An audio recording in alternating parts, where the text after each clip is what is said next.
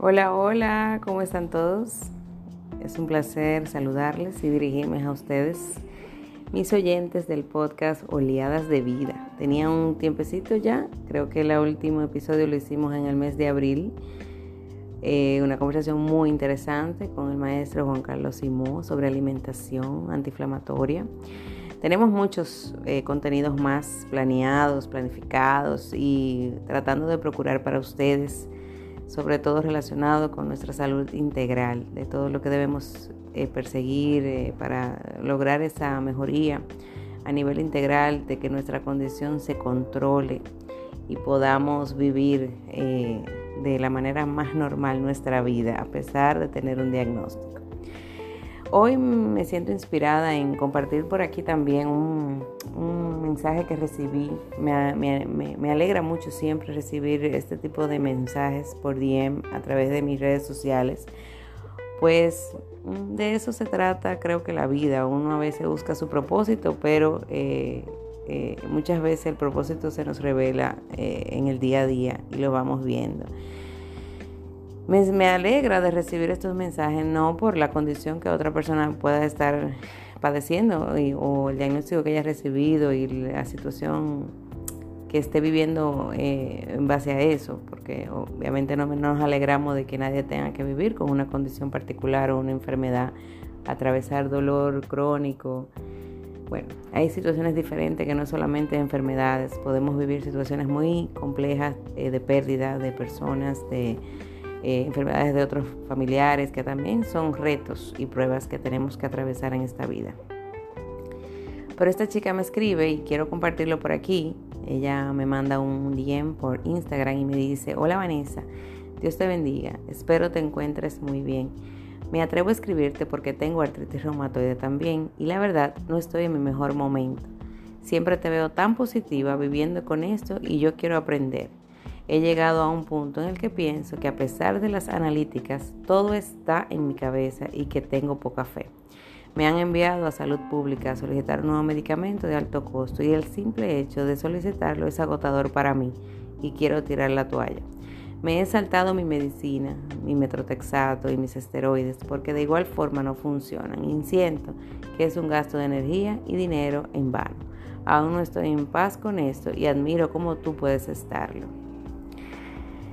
Ella no sabe cómo la entiendo, cómo me identifico cuando estaba en esa etapa eh, que apenas acaba de recibir mi diagnóstico. Al principio no es fácil aceptar y aprender a vivir con el diagnóstico, el dolor, las limitaciones, los cambios físicos que trae la condición.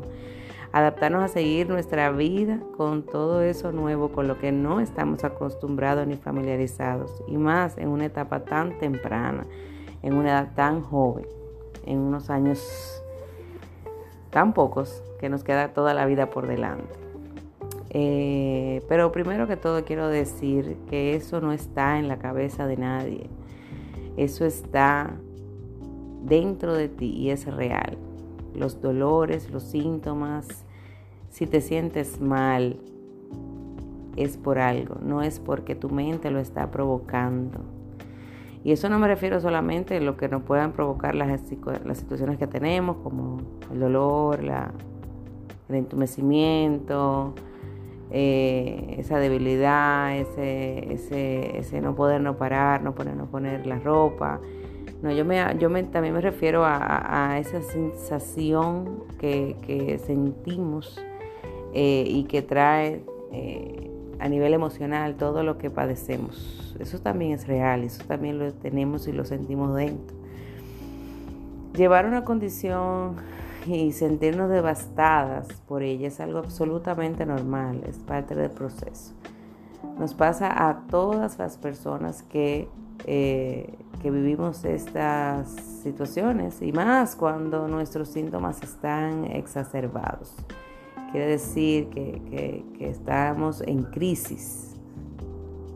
La verdad que no debemos sentirnos mal por esto. Eh, hace pocos días, bueno, en esta semana eh, precisamente escuché una palabra mágica que, me he quedado repitiendo en mi mente y aunque yo me considero una persona eh, justa conmigo misma, para no utilizar la misma palabra que se la voy a compartir a ustedes, que es la misericordia. Escuché eso y dije, ¿por qué somos tan exigentes con nosotros mismos? ¿Por qué tenemos que tratar de siempre querer eh, hacerlo todo si tenemos limitaciones? O sea, tenemos que tener misericordia con nosotros y nuestras propias situaciones lo que nos pasa, con lo que podemos y no, con lo que debemos y no, aceptar y reconocer diariamente cuáles son esos límites que nosotros tenemos actualmente, a consecuencia de lo que sea. Es muy importante que nosotros tratemos de perseguir de manera diaria el buen estado de ánimo, hacer cosas que nos hagan sentir bien y sobre todo buscar ayuda espiritual y emocional buscar grupos de apoyo de, personas, de organizaciones de, que, que estén pasando por lo mismo que nosotros, porque solos no podemos. Nunca debemos parar nuestro tratamiento, al contrario, aunque hagamos en su momento cosas paralelas que nos ayuden a estar mejor, el tratamiento médico es vital para llevarnos a esa remisión que todos deseamos lograr Debemos diligenciar con esmero lo que necesitamos para estar bien y llevar la vida con la mayor normalidad posible. Como dije al principio, este tipo de cosas, de mensajes, esas me, me gustan que me escriban y me hablen y me compartan sus historias, porque sé lo que se siente. El que no padece una enfermedad no entiende al paciente. Ni siquiera muchas veces los mismos doctores, aunque conozcan los padecimientos y los traten, entienden lo que padece el paciente. Como decía mi madre, el paciente es el que padece y siente. Entonces siempre es bueno eh, rodearse de personas que estén pasando por situaciones parecidas o similares a las tuyas.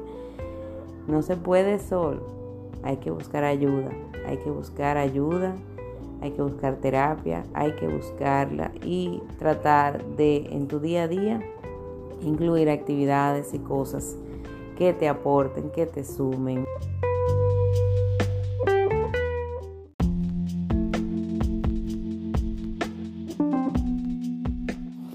que te hagan sentir bien.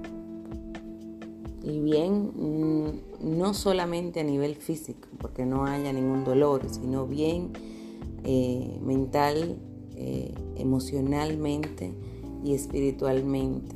Hay que darle mucha importancia a todo a nivel integral y revisar nuestros hábitos, revisar lo que hacemos, revisar lo que consumimos. Entonces, si a veces te sientes triste, desganada, desanimada, trata de consumir ese día cosas que te aporten eh, todo lo contrario para que te ayudes a salir de ese estado de ánimo.